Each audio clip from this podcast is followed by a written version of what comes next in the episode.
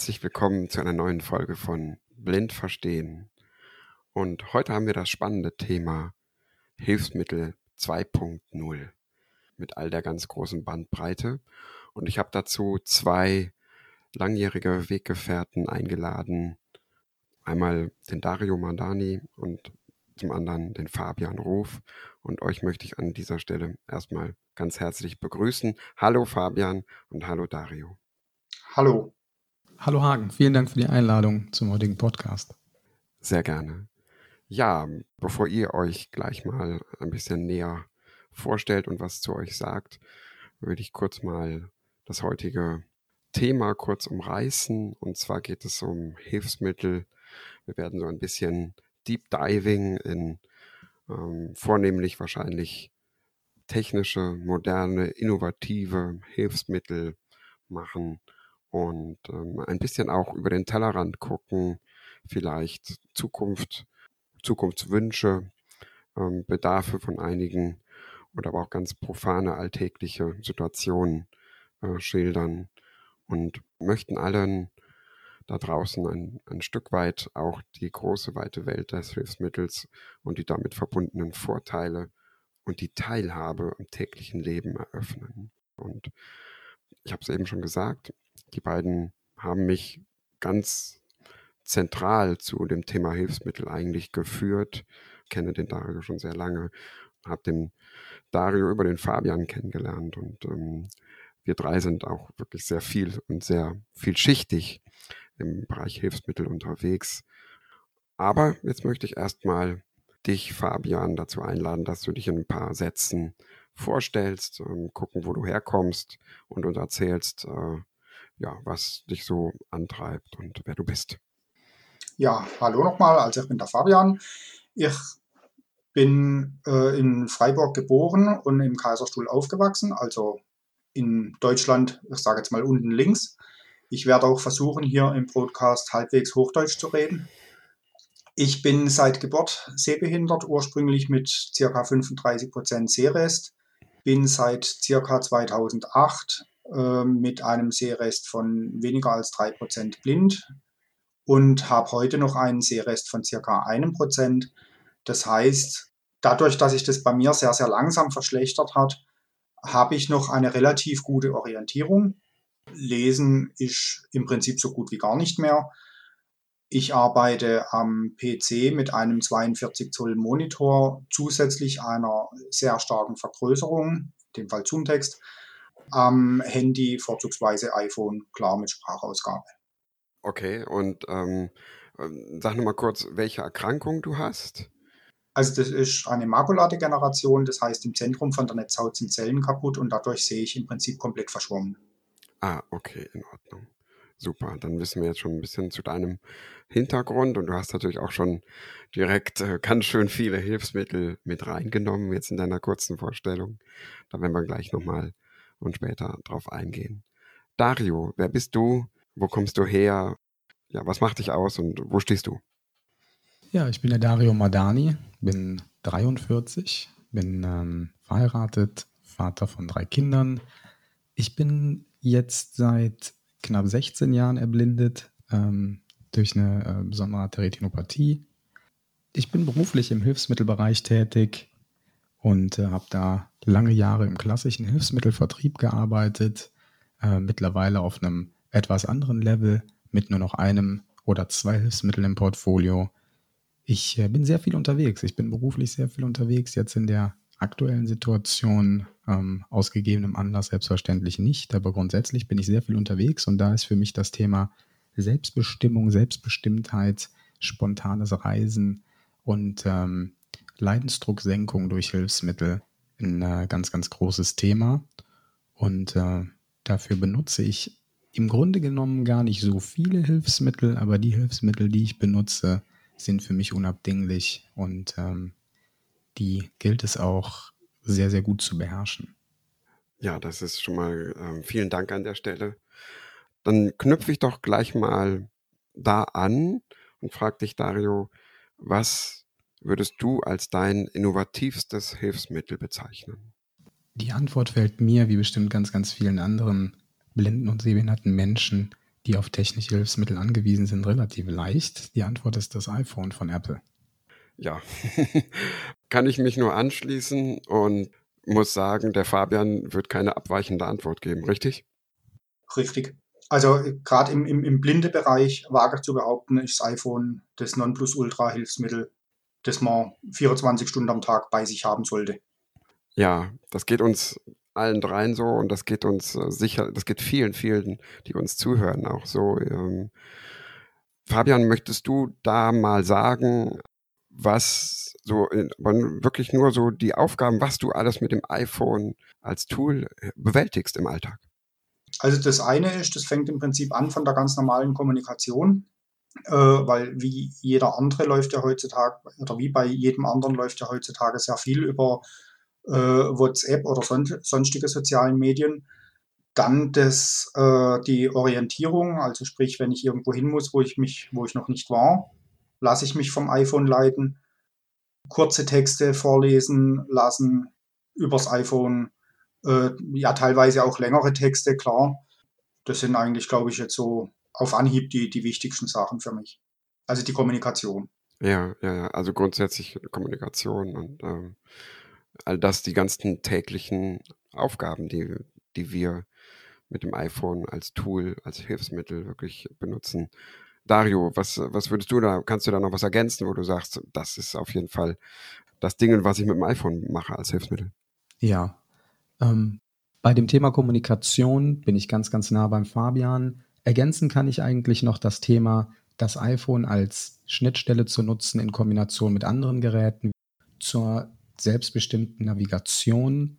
Ähm, Navigation ist für mich ein ganz, ganz großes Thema, da ich, wie gesagt, viel unterwegs bin und äh, das iPhone da für mich das, ähm, das Gerät ist, was mir überhaupt die, die Navigation, wie wir sie halt auch aus dem Auto kennen, ermöglicht.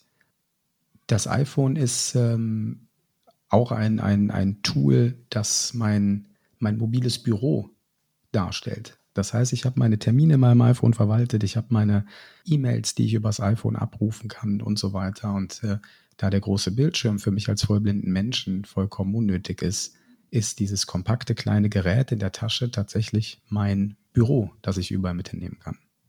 Ja, ich habe das ja selber schon bei dir erlebt auch. Ähm, du machst wirklich alles mit dem iPhone, äh, Terminverwaltung, Schreiben, ähm, alles Mögliche. Und das ist, äh, da, da, gehört auch ein Stück weit Loslassen von den ganzen anderen PCs und, und hast du nicht gesehen, zu. Einfach ähm, sich auf diese Basics äh, zu konzentrieren und das ist alles im iPhone drin und das macht letztendlich diese unglaublich innovative Technologie VoiceOver, die die Zugänglichkeit für sehbehinderte und blinde Menschen erstmal macht. Und das ist einfach eine un unglaubliche Bereicherung. Ich würde an der Stelle noch eine Kleinigkeit ergänzen wollen, lieber Hagen. Und zwar, es gibt ja nicht nur das iPhone als, ähm, als zugängliches oder als äh, blindentechnisch oder sehbehindertentechnisch taugliches Smartphone, sondern es gibt auch noch Geräte anderer Hersteller, die äh, über das Android-System Zugänglichkeiten für blinde und sehbehinderte Menschen schaffen. Das iPhone hat sich einfach nur über die Jahre als das, und ich sage das jetzt bewusst in Anführungsstrichen, vermeintlich zugänglichste ähm, Werkzeug in dem Bereich etabliert. Ja, das stimmt natürlich. Und an der Stelle würde ich ganz gern nochmal einhaken. Also ja, das iPhone halte ich auch gerade im Blindebereich für das zugänglichste, das ist gut formuliert.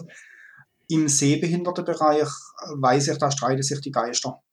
Aber in dem Moment, wo im Prinzip absehbar ist, dass die Augen bis hin zur Blindheit, Blindheit schlechter werden, würde ich persönlich jedem wirklich das iPhone als Herz legen, weil es eben dann im Blindebereich, wenn es so weit geht, da ist es meiner Meinung nach das Nonplusultra.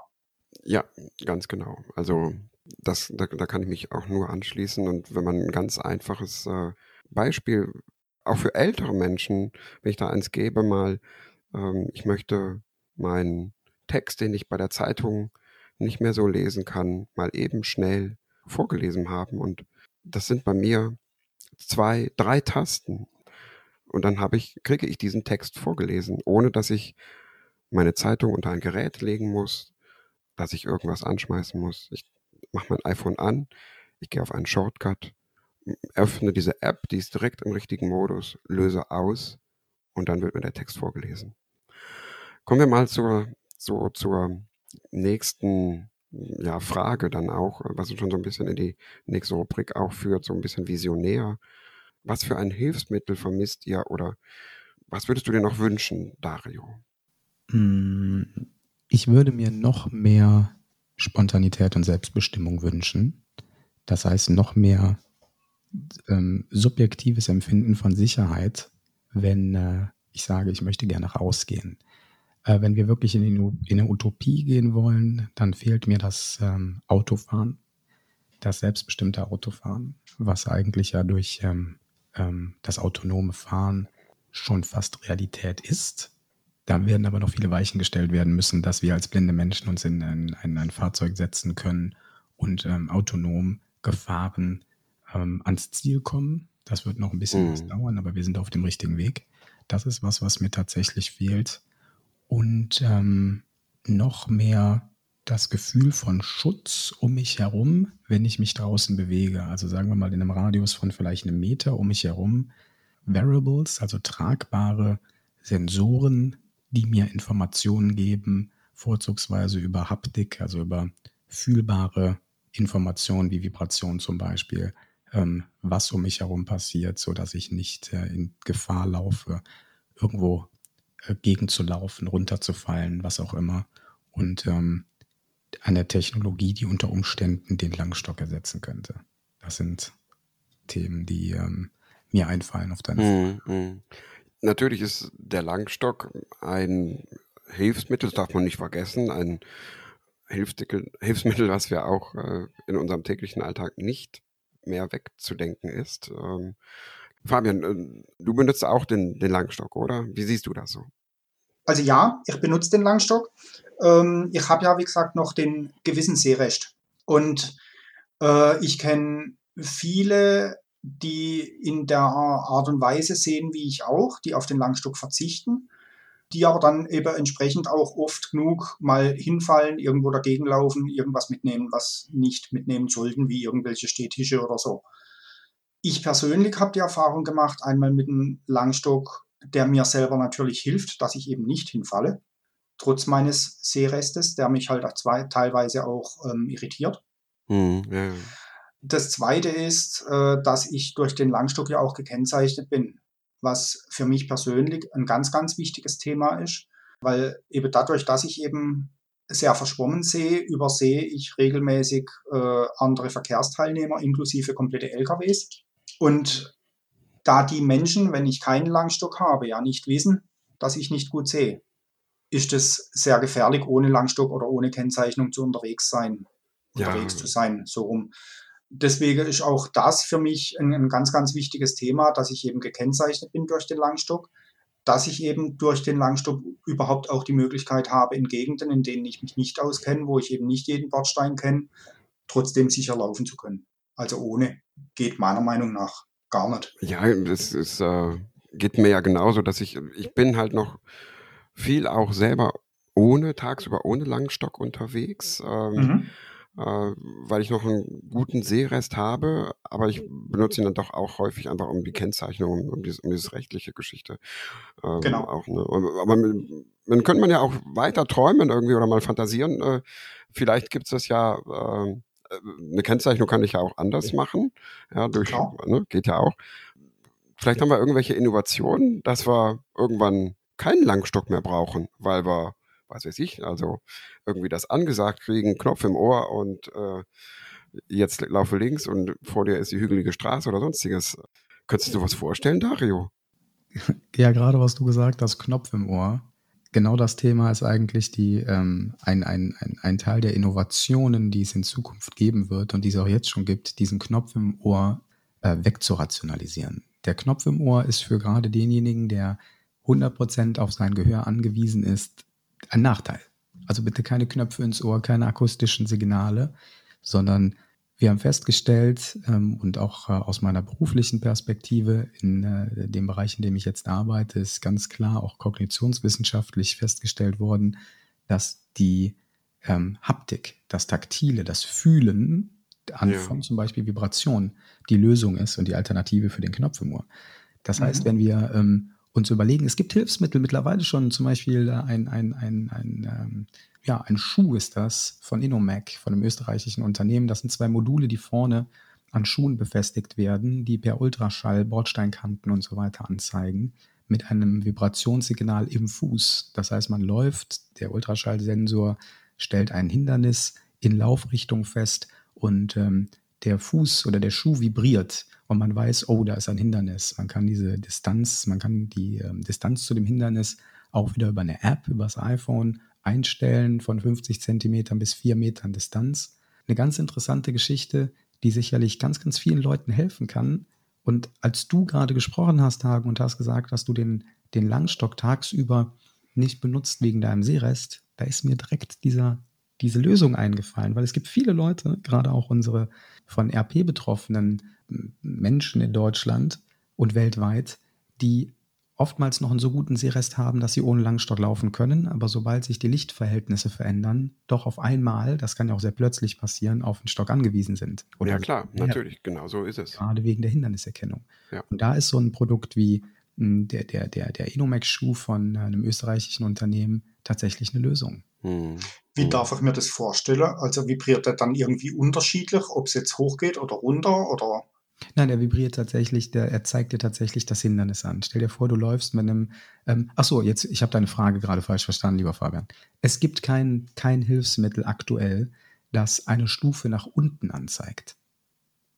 Mhm. Es gibt, geht, geht einfach technologisch, ist das bis jetzt noch mhm. nicht wirklich so entwickelt worden, zumindest keins, das ich kenne. Und mhm. ich kenne einige, aber ich persönlich kenne kein Hilfsmittel, das auf technologischer Basis via Ultraschall, via Kamera oder was auch immer eine Stufe nach unten anzeigt. Und da sind wir wieder bei diesem Utopie-Thema. Das ist genau das, was fehlt. Das ist genau das, was wir eigentlich bräuchten. Wir bräuchten Sensoren, die uns anzeigen, vor dir ist ein Hindernis, egal ob hoch, tief, ja, ob es nach unten geht, eine Treppe oder ob es ein Bordstein mhm. ist. Und wenn wir diese Technologien für uns ähm, oder wenn diese Technologien für uns etabliert werden könnten und würden, und ich weiß, dass da viele Unternehmen dabei sind, genau diese Technologien für uns zu entwickeln, dann sind wir ganz, ganz, ganz, ganz weiten Schritt nach vorne gekommen in mhm. Bezug mhm. auf ähm, ähm, noch mehr Mobilität als blinder oder sehbehinderter Mensch. Wenn wir jetzt mal vom Thema Mobilität weggehen, ähm, wir haben jetzt da schon ein paar Sachen gehört, gerade auch. Was, was ist denn da sonst noch euer Hilfsmittel im Alltag? Was begleitet euch da tag tagtäglich? Dario, was sind, was sind noch so deine, äh, vielleicht so witzige Gadgets auch, äh, so Kleinigkeiten, die dir den Alltag erleichtern, ohne das, was wir jetzt schon genannt haben? Hm, wie gesagt, ich benutze nicht so viele Hilfsmittel. Ähm, die Apple Watch ähm, ist da noch zu nennen, die äh, mir über die letzten Jahre echt äh, sehr lieb geworden ist. Ähm, die Sprachausgabe, auch übrigens VoiceOver, ich benutze ähm, äh, auch das Apple Computersystem, also Macs ähm, die Sprachausgabe am Rechner. Eine Einschenkhilfe. Das ist ein kleines, kleines Gadget, das ich immer wieder gerne benutze, das äh, echt immer wieder gut ist. Und zwar ist das ein kleines Gerät, das man an, eine, an, an, den Tassen, an einem Tassenrand äh, befestigt oder an einem Glasrand. Und in dieses Glas reichen dann zwei kleine metallerne Sensoren rein. Und wenn beide metallernen Sensoren gleichzeitig mit Flüssigkeit in Berührung kommen, dann fängt ähm, das kleine Werkzeug an zu piepen und zu vibrieren. Und so weiß ich, auch wenn ich mir ähm, Tee oder Kaffee einschenke, dass die Tasse fast voll ist. Und auch wenn Gäste da sind, ähm, komme ich nicht in die Verlegenheit, meinen Daumen ins Glas zu halten. Ja, ja, richtig. Genau. Ich habe es ja auch. Und dann mit so einem kleinen Schieberegler kann man noch den Abstand vom, vom genau. äußeren Rand einstellen. Ganz genau, ganz genau. Ja. Mir sind noch zwei, drei Themen eingefallen, die ich im Alltag benutze. Ein Farberkennungsgerät. Da gibt es ein sehr, sehr gutes Farberkennungsgerät. Fame heißt das. Da ist das iPhone definitiv geschlagen durch die klassischen Farbmessgeräte. Und zwar das iPhone, die Farberkennung, die man über das iPhone vollziehen kann, die findet über, das, ähm, über die Kamera statt. Und die Kamera ist immer durch Außenlicht beeinflusst. Mhm. Und äh, wenn man ein, ein äh, klassisches Farbmessgerät wie das Fame nutzt, dann wird, ähm, um es einfach zu halten, wird der der Messvorgang nicht durch Außenlicht beeinflusst und so ist die Farberkennung viel, viel besser. Das Gerät liegt bei mir tatsächlich ähm, im Kleiderschrank. Da habe ich äh, ein so ein Teil und äh, Ich würde jetzt gerne sagen, ich hätte noch eins äh, in, äh, an der Waschmaschine liegen, aber das würde bedeuten, ich würde lügen und sagen, ich würde meine Wäsche waschen. Das ist tatsächlich meine Frau. Und, äh, das wäre einfach nicht fair. Wenn ich jetzt, okay, dann bleiben wir an dieser Stelle. Ehrlich. Aber ich habe eins äh, tatsächlich im, im, Kleiderschrank liegen und eins im Büro. Ähm, das ist ein sehr, sehr tolles Hilfsmittel, eine Breilzeile. Benutze ich ähm, nicht so viel, wie ich mir eigentlich erhofft habe damals, als ich die Punktschrift gelernt habe, die Breitzeile zu nutzen. Dafür sind die Sprachausgaben mittlerweile viel, viel besser geworden. Aber es gibt immer noch Bereiche, wo ich die Breilschrift, und die Breilschrift benenne ich jetzt einfach auch mal als Hilfsmittel, es ist ein Hilfsmittel, die Breitschrift mhm. wirklich äh, zu schätzen weiß. Und ich bin eigentlich ein Verfechter der ähm, Idee, dass man als blinder oder sehbehinderter Mensch tatsächlich die Breitschrift lernen sollte kein Muss, aber dass man es tatsächlich tun sollte. Bin ich ganz bei dir, ja, definitiv. Also das ist, es erleichtert sehr viel, ja. Ja, der, alleine bei Medikamenten und äh, Lesen ist halt Lesen. Ne? Ist noch was ja. anderes. Ja, ja, richtig. Äh, Dario, gerade nochmal eine Frage zu diesem Fame. Ein Bekannter von mir, der hat auch so ein Farberkennungssystem. Ich weiß es nicht, ob es dieses ist oder ein anderes. Äh, und der sagt, er hat das Problem, dass das Gerät viel zu genau ist weil das sagt ihm, das T-Shirt ist hellgrau mit einem türkisblauen Stich ins Grüne. Und damit hat er keine Ahnung, was das nachher für eine Farbe ist. Ich weiß, was du meinst. Es gibt bei dem, ähm, eigentlich gibt es drei oder vier tatsächlich erwähnenswerte Farbmessgeräte auf dem Markt. Und mhm. ich bevorzuge das Fame den anderen oder vor den anderen, weil das Fame eine ziemlich genaue Information gibt. Das sagt einfach äh, zum Beispiel, Blau Richtung Türkis. Mhm. Punkt. Das heißt, die Ausführlichkeit ist dann nicht so groß. Die, ja? es, so eine Ausführlichkeit macht doch keinen Sinn. Wie genau, mhm, wie, ja. wie, das gerade bei dem Beispiel vom, vom Fabian ähm, dargestellt wurde. Weißt du, mhm, du möchtest mhm. wissen, du möchtest nicht nur wissen, ob das Teil jetzt ähm, gelb, rot, grün, blau oder braun ist, sondern du möchtest schon wissen, ist das jetzt vielleicht ein dunkles oder ein helles Rot? Das interessiert mhm. dich aber dich interessiert jetzt nicht, wie viele Rotanteile in Prozent in diesem, äh, in diesem Rot drin sind und wie viele mhm. Braunanteile, damit das halt das Rot ergibt, was da steht. Oder was da, was da, was äh, mhm. das Textil ausmacht. Also ich finde, man muss da wirklich auch abwägen, auch als Hersteller, welche Informationen sind wirklich bedarfsgerecht äh, genau. notwendig. Ne? Und mhm. das ist genau das, was ich bei dem Fame mag. Das ist halt sehr, sehr genau und ähm, die Informationen kommen sehr, sehr gut. Und äh, es ist präzise, ja. Die, die Information ist präzise. Ne? Ja, und es hat im Verhältnis zu anderen äh, Farbmessgeräten, die ich ausprobiert habe, auch noch eine gute Information über tatsächlich schwierige Kontraste, und zwar grau, weiß und schwarz. Mhm. Mhm. Ja, interessant. Ich habe noch ein kleines Tool, was mich auch im Alltag begleitet, ähm, völlig unelektronisch. Das ist ein kleiner, eine kleine, eine kleine Münzkiste, womit ich eigentlich immer, wenn ich damit bezahle, oh, was ist das denn? Und das, das möchte ich auch haben, ja. Also wenn ich bei neuen Leuten bezahle, bei neuen Geschäften. So eine kleine Kiste, so ein Dreieck, so ein Gummidreieck, wo alle meine Münzen drin sind und ich die sofort rauszücken kann. Und das ist so klein, das passt wirklich in jede Hosentasche. Und es sind da die, da ist da immer fünf Münzen von den jeweiligen Währungen ähm, drin. Und ähm, das ist einfach ja, das begleitet mich auch überall hin, immer und ist immer da. Und völlig unspektakulär. Also da muss ich gestehen, da bin ich beim Zahlen. Äh, entweder ich bin ganz oldschool und schmeiß mein Kleingeld in die Hand, heb's der Kassiererin hin und sag, nimm, was du brauchst. Hab da sehr gute Erfahrungen damit. Aber inzwischen, also gerade jetzt auch seit Corona, zahle ich fast nur noch mit dem, sorry, iPhone. Ja, soll, aber es soll aber auch noch Geschäfte geben, wo du nicht mit Elektronik bezahlen kannst, ja. Gibt's, sind aber wenige, werde immer weniger. Mich überrascht das gerade tatsächlich, dass ähm, du mit einer ähm, mit einem Münzdreieck arbeitest und du, Fabian, sagst, dass du deine, deine Hand hinhalten würdest, damit sich der, der oder der Verkäufer, die Verkäuferin ähm, das Geld rausnehmen kann. Mhm. Die Münzen haben an den Rändern sehr, sehr markante Markierungen, um die Münzen auseinanderzuhalten. Und äh, ich habe tatsächlich mein, mein Münzgeld in der Hosentasche ja, und ich habe in meinem Portemonnaie gar kein Münzfach. Ich schmeiße das, das Münzgeld immer in meine Hosentasche und greife in meine Hosentasche und fühle direkt, was das für Münzen sind, schon wenn ich die aus der Hosentasche raushole. Ja, da muss ich gestehen, ähm, ich habe meistens zu viel Kleingeld gehabt. Hm. Und bis ich dann gefühlt habe, was das ist, dann ist mir zu lästig. Ja, klar, kann ich verstehen. Vor allem, also da sage ich dann einfach, bis ich da raus habe, was das welche jetzt Münze ist und welche, was brauche ich jetzt, hm. Soll die machen. Es geht einfach schneller mit dem Dreieck. Ja. Ich, ich fühle das auch. Wenn ich es einsortiere, fühle ich es. Genau. Ich mache diesen, ich gehe diesen, ich verlagere diesen Schritt vorher. Und äh, in dem Moment, ähm, wo ich das Münzdeck raushole, weiß ich, ich, muss ich einmal, einmal kurz checken, wie habe ich es gerade vor mir liegen oder wie habe ich es in der Hand, dieses Dreieck. Und dann zack, gebe ich die richtigen Münzen. Also das heißt, ich verlagere diesen Schritt einfach nur ein Stück weit vor, indem ich äh, das beim, beim Einsortieren fühle und dann sortiere ich die richtig ein und dann weiß ich ganz genau, wo was ist und kann sehr bequem zahlen. Aber so hat da jeder seine eigene Strategie halt auch. Ne? Ganz genau.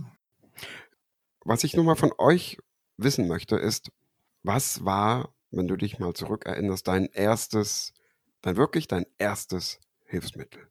Also mein erstes Hilfsmittel war tatsächlich das Zoom-Text und ein großer Monitor damals noch so ein schöner großer 21 Zoll, also damals waren 21 Zoll Bildschirme groß, war noch so ein, so ein Röhrenmonitor, das Ding hat, ich weiß nicht, 25 Kilo gewogen. Ja, das war so das mhm. erste für mich Hilfsmittel, was ich da seinerzeit in der Ausbildung zum IT-Fachmann gekriegt habe. Mhm, okay. Mhm. Bei dir, Dario? Mein erstes Hilfsmittel. Ähm, eigentlich auch eine ganz schöne Geschichte dazu, kurz gefasst. Ich habe einen einen grandiosen O&M Orientierungs- und Mobilitätstrainer gehabt, damals in Herbert Gerwig. Ähm, ganz, ganz, ganz cooler Typ.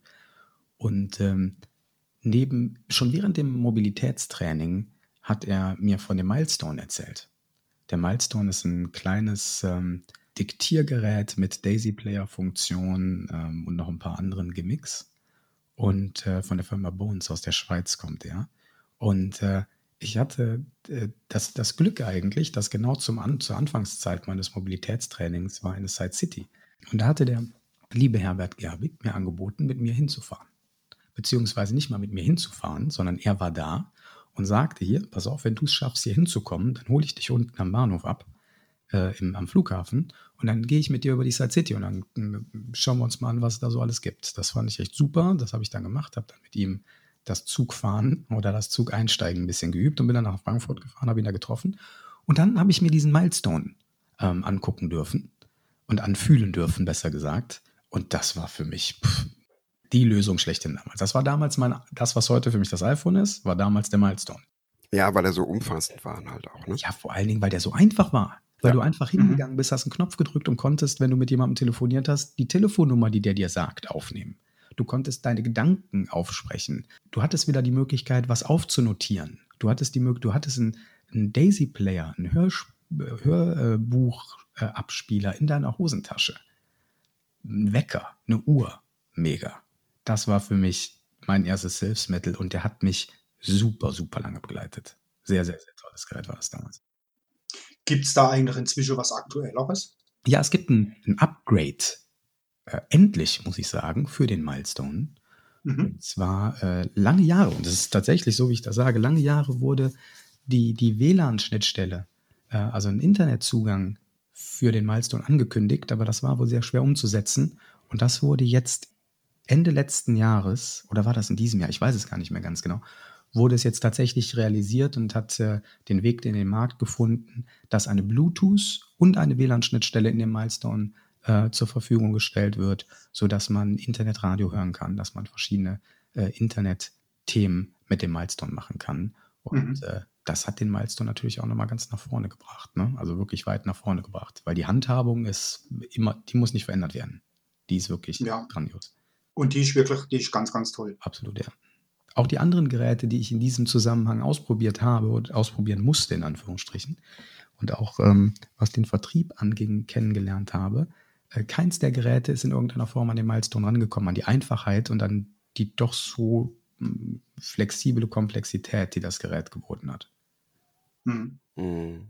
Das ist, führt uns ein bisschen ähm, auch in die Richtung, wenn man so denkt, ich selber habe mich lange gegen Alexa gewehrt, ja, und habe erkannt, dass das so ungemein erleichternd ist, dass es Barrieren wirklich wegnimmt. Ich kann nichts mehr sehen, deshalb kann ich nicht mehr schreiben. Äh, muss ich mir jetzt ein Hilfsmittel kaufen zum Schreiben? Nein, ich lasse diesen Schritt einfach weg und ich sage, Alexa, stell mir Salz, auf meine Einkaufsliste und ich, dann stehe ich im Supermarkt, ziehe mein Smartphone und da steht Salz auf meiner Einkaufsliste. Einfach, ja, das ist so, das ist so ein unglaublicher Gewinn an Lebensqualität dann, an Einfachheit. Das nur so als kleines Beispiel. Könnt ihr euch da vorstellen, oder, oder was sind eure Wünsche in der Richtung, wo es da hingehen kann oder soll? Also, wo ich mich jetzt einfach gerade nochmal an der Dario anschließe, der hat ja vorhin gesagt, äh, autonomes Fahren im weitesten Sinne. Ja, genau, ja. Ähm, was für mich in meiner, ich nenne es jetzt mal Behindertenlaufbahn, wirklich das Allerschwerste war, war das Fahrrad abzugeben. Also aufzuhören, Fahrrad zu fahren. Ähm, weil mir das ein, eine unheimliche Mobilität genommen hat. Mhm. Ähm, gut, im, im Gegensatz zum Dario, der ist wahrscheinlich früher, weil er mal gut gesehen hat, auch Auto gefahren, das bin ich ja nie. Aber Fahrrad konnte ich eben noch sehr, sehr lang fahren. Äh, und das war für mich, wo ich das aufgeben musste, das war für mich echt schwer. Von daher, wenn es in irgendeiner Form eine Möglichkeit gäbe, dass ich wieder selbstständig Fahrrad fahren könnte, das wäre so die, mein utopischer Traum. Finde ich eine tolle Vision, Fabian. Finde ich eine absolut tolle Vision. Sind natürlich sämtliche Leute, die nicht mehr Fahrrad fahren können, aus den seetechnischen Gründen bei dir. Bin ich 100% bei dir, ja. Habe ich im Moment gar keinen, gar keinen, ja, wenn man motorisiert, ja, aber wie geht das? Aber man darf ja einfach mal spinnen und genau, ja, total schön. Super. Ja. Mhm. Dario, du? Ich müsste das ein bisschen unterteilen. Ja, vielleicht liegt das auch an dem Wissen, was ich habe über Technologien, die tatsächlich äh, auf Reißbrettern schon oder in der Prototypisierungsphase schon ähm, da sind, die uns äh, in sehr, sehr naher Zukunft erwarten werden. Das sind äh, überwiegend Kamerasysteme, die verschiedene Aufgaben übernehmen, wie die Information vor dir ist ein Tisch. Dann wird auch noch gesagt oder angezeigt, in welcher Distanz sich dieser Tisch befindet. Vor dir ist ein Ausgang, vor dir ist ein Eingang, vor dir ist eine Treppe, was auch immer. Diese Situationen finden statt, jetzt schon in, in, in Tests, in Beta-Testphasen. Das dauert nicht mehr lange, bis diese Themen auf dem Markt sind. Dann haben wir die, die, äh, das Thema autonomes Fahren, ganz klar, das habe ich eben schon angesprochen. Das ist auch nicht mehr so lange hin, bis das stattfindet. Aber die Nonplusultra-Lösung, die jetzt auch schon in, in verschiedenen Studien, in verschiedenen Tests, in verschiedenen äh, äh Reißbrettphasen stattfindet, ist das Sehen wiederherzustellen. Wir haben, und das geht auch da rein, wir haben ähm, tatsächlich die Möglichkeit mittlerweile über ähm, Genmanipulationen Verschlechterungsverläufe zu reduzieren. Wir haben die Möglichkeit, äh, über technologische Eingriffe wie ähm, die, die Retina-Implant-Thematiken oder Argus 2 Technologien zu nutzen, die äh, das Sehen ein Stück weit wiederherstellen können oder nicht das Sehen tatsächlich so, wie wir das Sehen als Sehen kennen, sondern eine Art des Sehens so zu, zu, zu leisten, dass man Dinge wieder wahrnehmen kann. Und ich glaube, die Lösung, die Utopie äh, an der Stelle. Oder eine Utopie könnte sein, dass für diejenigen, bei denen der Sehnerv noch wirklich in Ordnung ist, dass durch ähm, eine äh, Verbindung zwischen dem Sehnerv und einer äh, Technologie, zum Beispiel über eine Induktionsspule über, oder über irgendwas, eine externe Hardware mit dem Sehnerv verbunden wird und die Informationen, die die Kamera aufnimmt, ans Sehzentrum im Gehirn weiterleitet und so ein Sehen wiederhergestellt wird. Das wäre auch für mhm. meinen ganz persönlichen Bereich die Möglichkeit, wieder sehen zu können.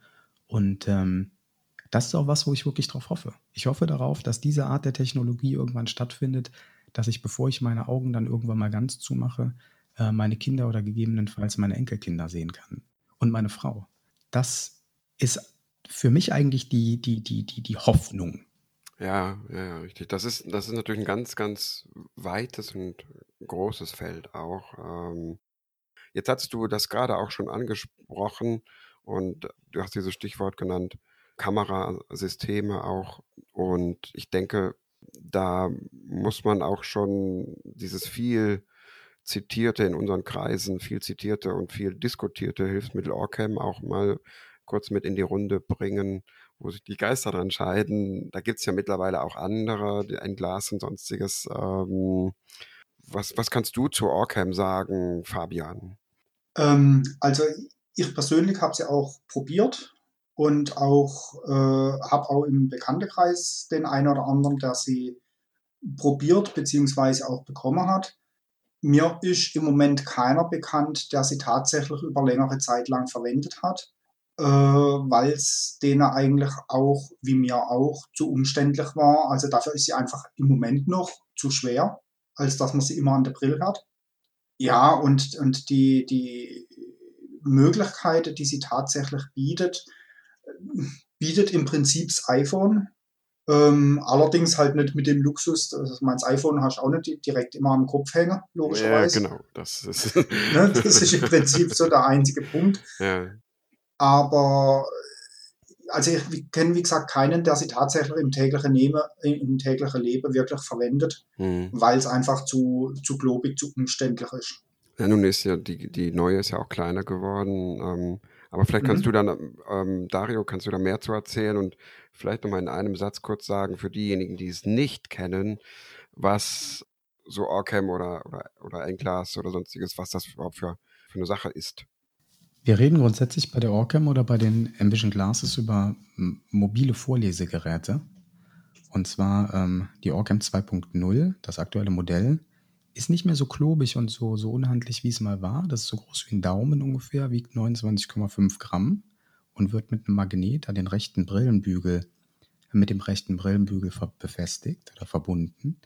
Das heißt, wenn man jetzt ähm, was lesen möchte, richtet man einfach den, den, den Blick quasi auf das Lesegut und berührt die Orcam. Die Orcam hat an der Außenseite einen äh, ungefähr 4, 5 Zentimeter langen berührungsempfindlichen Balken. Den berührt man, dann wird ein Foto gemacht und sehr schnell wird vorgelesen, was die Kamera erkannt hat.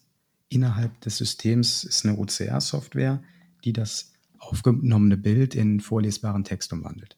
So haben wir tatsächlich ein relativ schnelles, einfaches und zugängliches Tool, das es uns ermöglicht, Dinge zu lesen und dabei die Hände frei zu halten. Das ist besonders interessant dann, wenn man einkaufen geht oder wenn man mehrere Briefe ähm, nacheinander lesen möchte. Also die Orcam hat schon ihre ähm, erwiesenermaßen ihre Existenzberechtigung auf dem Hilfsmittelmarkt, gerade wenn es um ums, ums mobile Vorlesen geht. Da gibt es schon sehr, sehr viele Vorteile oder die Orcam gibt schon viele Vorteile, aber wie der Fabian sagte, es ist oft auch so, dass das Nahebringen und das Erklären der Pros und auch der Kontras der Orcam für viele Betroffene einfach zu kurz kommt.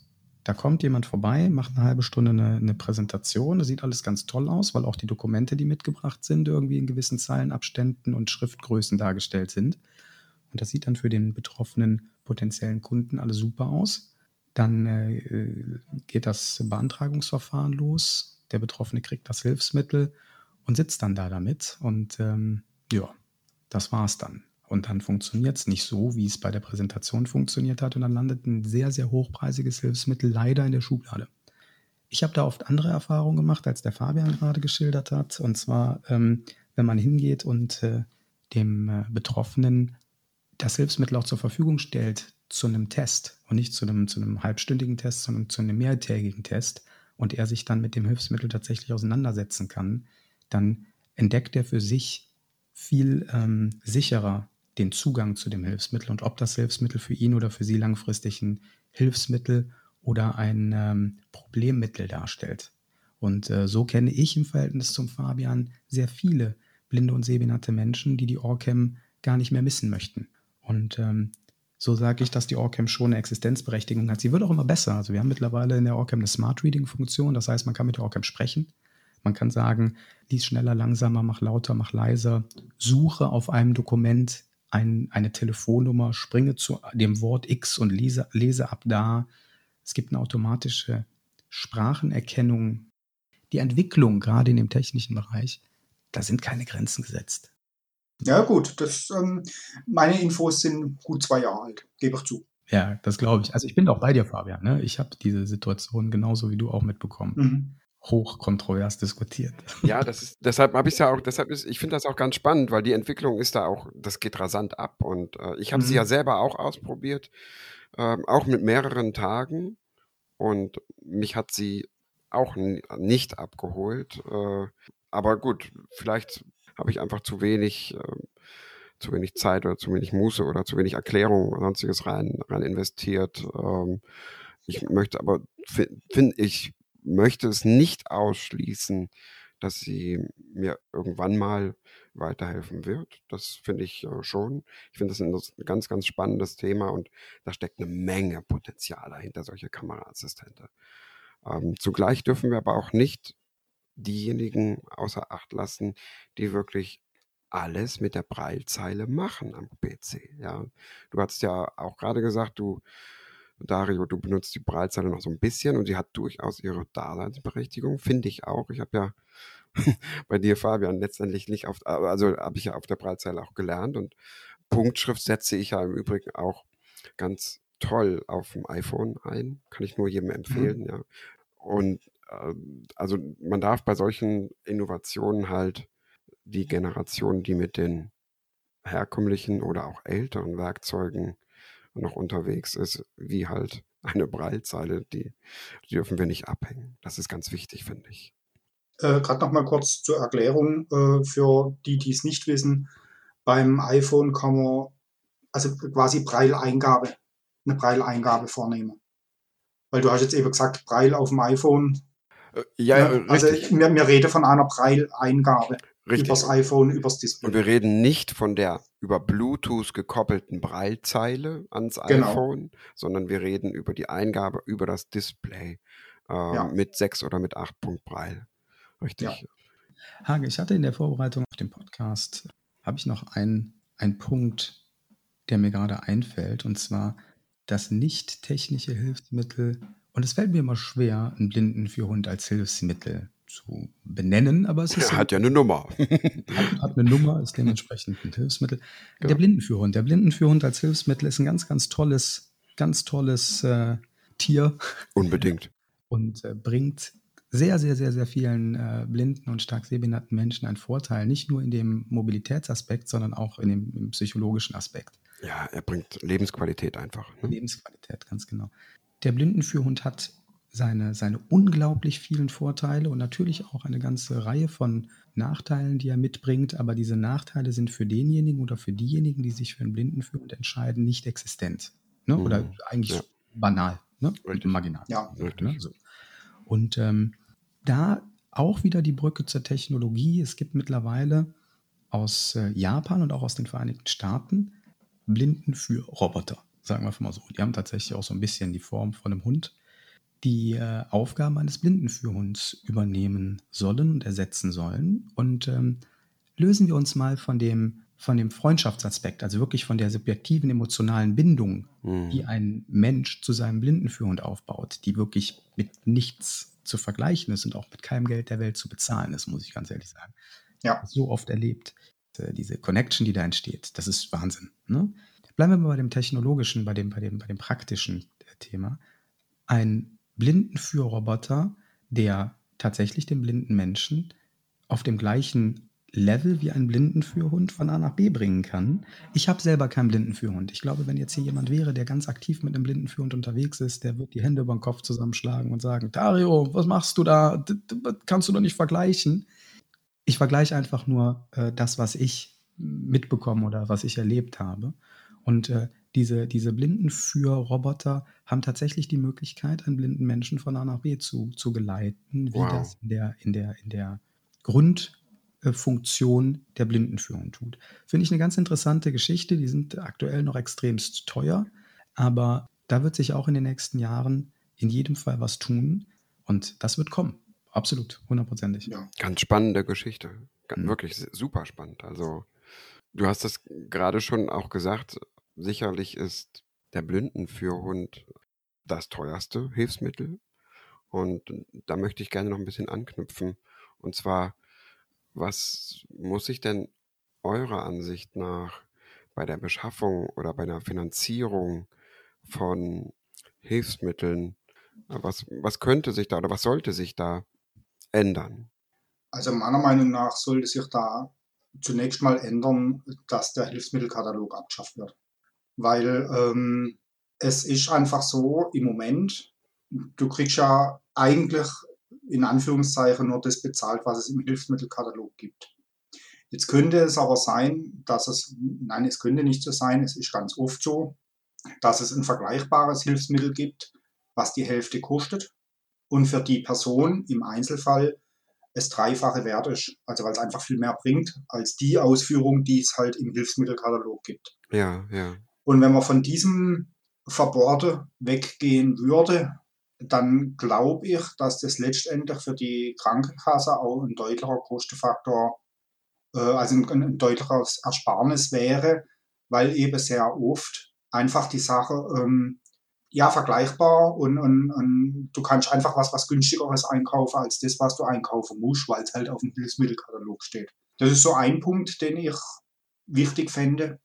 Und der zweite Punkt, den ich wichtig fände, wäre, ähm, Stand heute ist ja so, ich bekomme ein Hilfsmittel entweder für berufliche Anwendung oder für private Anwendung.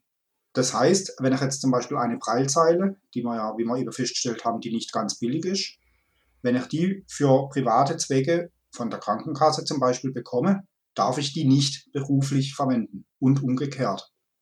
Das heißt, wenn ich eine mobile Preilzeile habe, für berufliche Zwecke darf ich die nicht privat verwenden. Und das macht eigentlich überhaupt keinen Sinn, weil ich eine doppelte Ausstattung brauche. Egal, ob das jetzt die Prallzeile ist, ob das eine Bildschirmlupe ist, ob das ein Lesegerät ist, ob das gerade egal, jedes Hilfsmittel das ich privat kriege, darf ich nicht beruflich verwenden und umgekehrt. Und das finde ich eine Katastrophe. Ich könnte da, da tatsächlich ein, keine Ahnung, mehrstündiges Referat drüber halten. Oh, okay. Ja, dann, Moment, ich muss hier nochmal Wasser holen. Was man da anpassen könnte und was äh, man verbessern könnte und auch was tatsächlich sehr, sehr gut läuft, auch in Deutschland im Verhältnis zu anderen Ländern. Aha. In allererster Linie geht es um ähm, das Thema, wie kann man es dem Betroffenen einfacher machen, an ein für ihn benefitäres Hilfsmittel zu kommen. Mhm. Das ist erstmal der, der, der, der grundsätzliche Punkt, den es da meiner Meinung nach ein Stück weit zu reformieren gibt. Es kann nicht sein, dass ein, ein blinder oder sehbehinderter Mensch eine Präsentation von einem Hilfsmittel bekommt, das ihm definitiv helfen könnte. Also der blinde Mensch definiert für sich selber, dieses Hilfsmittel hilft mir dann geht er hin, dann geht er zum Augenarzt und sagt erstmal der Augenarzt, nein, ich verordne Ihnen das nicht. Dann sagt der Betroffene, warum denn nicht? Ja, ich, ich sehe nicht, dass das für Sie was bringt, außerdem kenne ich das nicht. Wer definiert den Bedarf und die Leidensdrucksenkung in Bezug auf ein Hilfsmittel für einen blinden oder sehbehinderten Menschen? Ich stehe auf dem Standpunkt, dass das der Betroffene selber tut, weil niemand guckt durch seine Augen und niemand lebt das Leben von diesem Menschen. Mhm. Das ja, ist erstmal so eine genau. grundsätzliche, ganz, ganz grundsätzliche Thematik, die angegangen werden müsste. Dann wird dieses Hilfsmittel meinetwegen von dem Augenarzt ähm, verordnet. Das äh, Rezept kommt ähm, bei der Krankenkasse an und jetzt hat die Krankenkasse Rückfragen. Und jetzt ähm, schickt die Krankenkasse dem Betroffenen Unterlagen in Papierform zum Ausfüllen. 10, 15, 20 Seiten mit Fragebögen, die der blinde Mensch, der ein blindentechnisches Hilfsmittel beantragt, ausfüllen soll. Finde den Fehler. Genau. Finde den Fehler. So, zweiter Punkt. Dritter Punkt. Jetzt füllt der blinde Mensch natürlich nicht selbstbestimmt, sondern mit Hilfe, füllt er diese Unterlagen aus. Die kommen wieder zurück zu der Krankenkasse. Und äh, trotzdem, dass das alles ausgefüllt wurde, wird dieses, dieser, dieser, dieser Vorgang an den medizinischen Dienst der Krankenkassen weitergeleitet. Und da sitzt jetzt und faktisch passiert, ja, ein Facharzt für Frauenheilkunde und beurteilt, ob die Braillezeile für den blinden oder sehbehinderten Menschen tatsächlich eine Hilfe in seinem Alltag äh, darstellt und ein äh, behinderungsgerechter Ausgleich dadurch stattfindet. Finde den Fehler. Ja. Das kann nicht sein. Das sind so Themen, die jetzt mal ganz im Grundsatz meiner Meinung nach reformiert gehören. Dann das, was der Fabian schon gesagt hat, äh, Hilfsmittelkatalog. Ich finde den Hilfsmittelkatalog gar nicht mal so verkehrt, weil er tatsächlich einen Leitrahmen bildet für die Krankenkassen.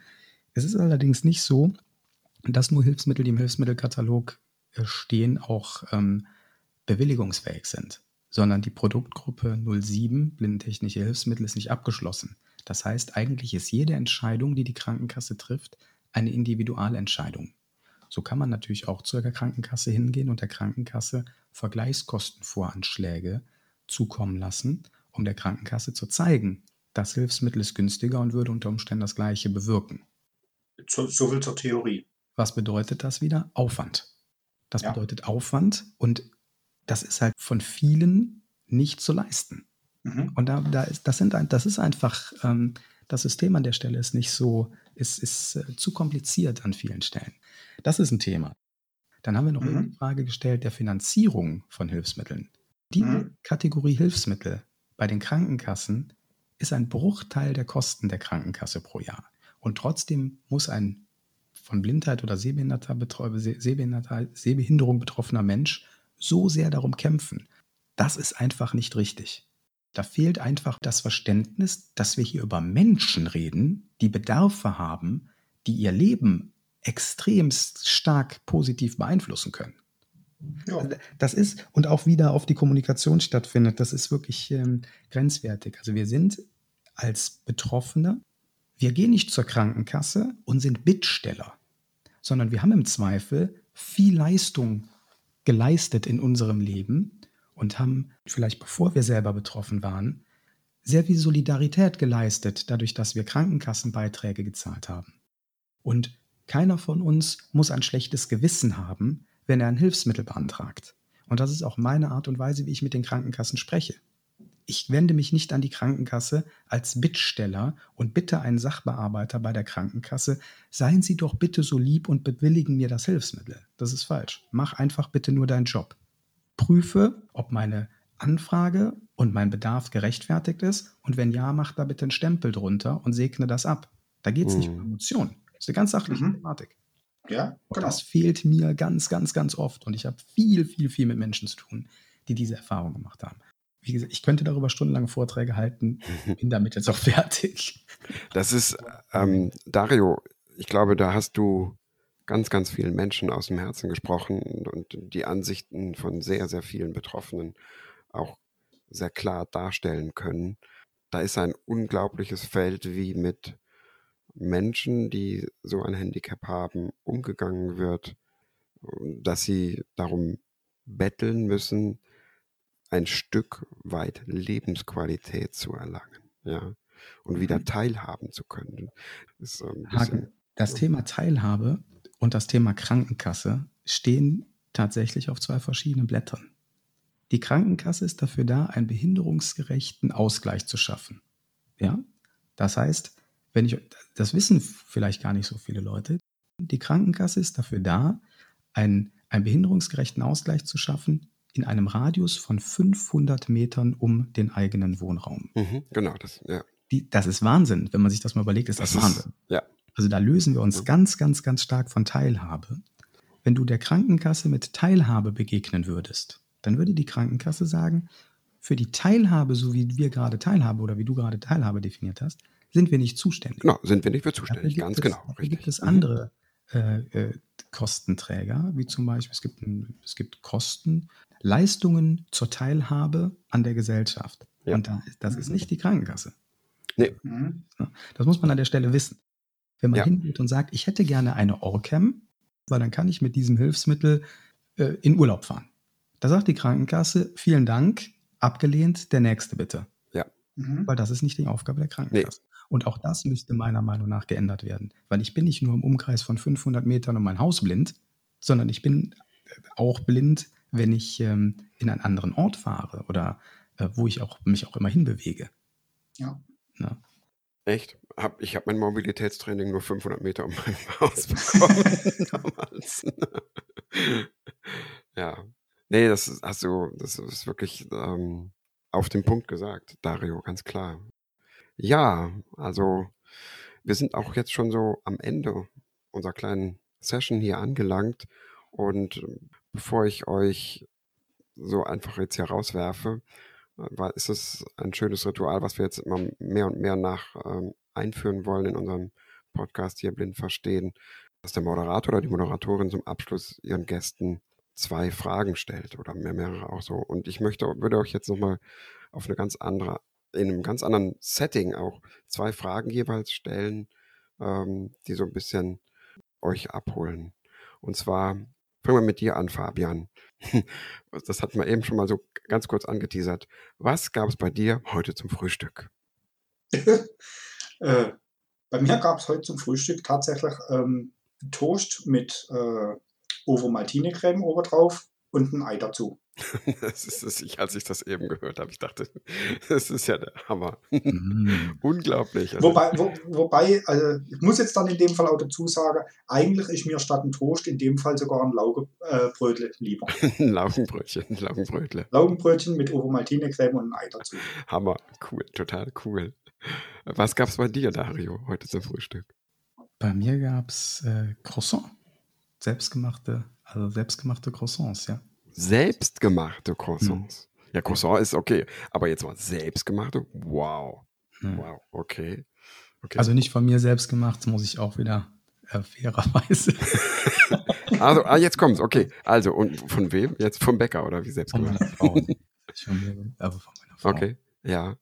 Ähm, mit, mit Marmelade, Butter oder? Butter. Oder? Also äh, ich will, esse keine, keine normale Butter, sondern so eine, so eine pflanzliche. Ja, egal. Hm. Ne? Also mit, man, man könnte auch sagen mit ähm, Streichfett. Mit Streichfett, genau. mit nicht tierischem Streichfett. Mit Streichfett. Das ist alles offen, ne? Streichfett. Und genau. ähm, dann, okay, kommen wir zur nächsten Frage. Dario, mit wem würdest du wenn du könntest, in deinem Leben gerne einmal essen gehen? Du kannst dir jede Person auf der Welt aussuchen, auch die, die schon verstorben ist. Mein Vater. Okay. Mhm. Magst du das noch erläutern oder sollen wir es einfach mal so stehen lassen? Ich habe wirklich überlegt, was du gerade gesagt hast. Also ich habe über die Frage kurz nachgedacht, wie du gemerkt hast. Hättest du nicht gesagt, auch wenn jemand, auch äh, wenn jemand schon verstorben ist, dann hätte ich nicht meinen Vater genannt. Aber ähm, ich hätte als jetzt erwachsener Mensch, mein Vater ist leider viel zu früh gestorben, als jetzt erwachsener Mensch hätte ich so viele Fragen, die ich gerne meinem Vater stellen würde. Und ich hätte meinem Vater sehr, sehr, sehr viel zu erzählen. Und mhm. ähm, deswegen würde ich sagen, mein Vater, ja. Mhm. Mhm. Gut. Du, Fabian? Das ist in der Tat eine sehr schwierige Frage. Hm. Ähm, ich habe das Glück, dass meine Eltern beide noch leben, deswegen kann ich mit denen problemlos essen gehen. Hm. Ich glaube, in dem Fall würde ich gern mal mit dem Dr. Schäuble essen gehen, weil ich die Art und Weise, wie er in der Öffentlichkeit mit seiner Behinderung umgeht, schade finde. Hm. Und ich finde, er könnte in seiner Position offener für die Gesellschaft damit umgehen. Und da würde ich gerne mal mit ihm drüber sprechen. Okay, gut. Lassen wir das einfach mal so stehen. Finde ich höchst interessant. Und ähm, ja, ich hoffe, unsere Hörerinnen und Hörer fanden das ganze Gespräch mit den beiden genauso interessant, wie ich das jetzt empfunden habe. Und es war ein super schöner Einblick, teilweise in euren Alltag auch. Und äh, ihr habt uns da abgeholt, wirklich. Und ich bedanke mich an dieser Stelle ganz, ganz herzlich bei dir, Fabian, bei dir, Dario. Sehr gerne. Danke dir, Hagen, für deine tollen Fragen und für deine tolle Moderation. Ja, an der Stelle bleibt mir nichts anderes als äh, zu sagen, ich hoffe, ihr, liebe Hörerinnen und Hörer, hört uns bald wieder, abonniert uns und liked uns oder was weiß ich nicht noch alles, was es da alles gibt. Und ihr habt viel Spaß beim Hören. Und ja, sag einfach Tschüss, bis zum nächsten Mal beim ProRetina Podcast Blind verstehen. Thank you.